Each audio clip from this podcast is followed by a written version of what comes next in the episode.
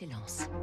Donnons l'envie d'entreprendre au cœur des territoires avec la Banque Courtois, votre banque en région. Il est 6h57, Fabrice Lundi, cette entreprise centenaire de l'Isère a pour slogan Marché est une valeur sûre. C'est un véritable inventeur qui est à l'origine de Paraboot. Rémi Alexis Richard est ouvrier coupeur à la fin du 19e siècle dans un atelier de chaussures au pied de la Chartreuse et du Vercors.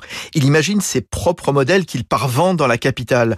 Sa curiosité le mène en 1926 aux États-Unis où il découvre les boots en caoutchouc, matière qu'il rapporte pour remplacer les semelles de bois. Naîtra l'année suivante la marque Paraboot, para un port d'Amazonie d'où est exporté le latex. Aujourd'hui, l'usine de Saint-Jean-de-Moiran produit 160 000 paires par an, bottines, mocassins, derby, toujours cousus selon les procédés historiques Goodyear ou norvégiens. 150 opérations manuelles. Le caoutchouc est naturel et les tiges en cuir proviennent de tanneries françaises. Explosion des ventes l'an dernier. Du coup, faute de monteurs et de couseurs, le fabricant isérois a dû resserrer la gamme sur une petite dizaine de modèles. Clémentine Colin Richard, arrière petite fille du fondateur.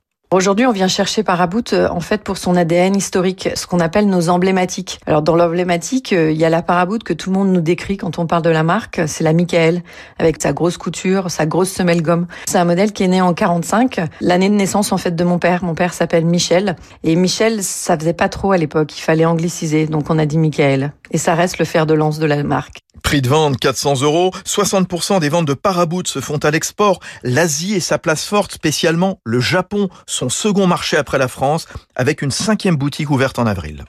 C'était Territoire d'excellence sur Radio Classique.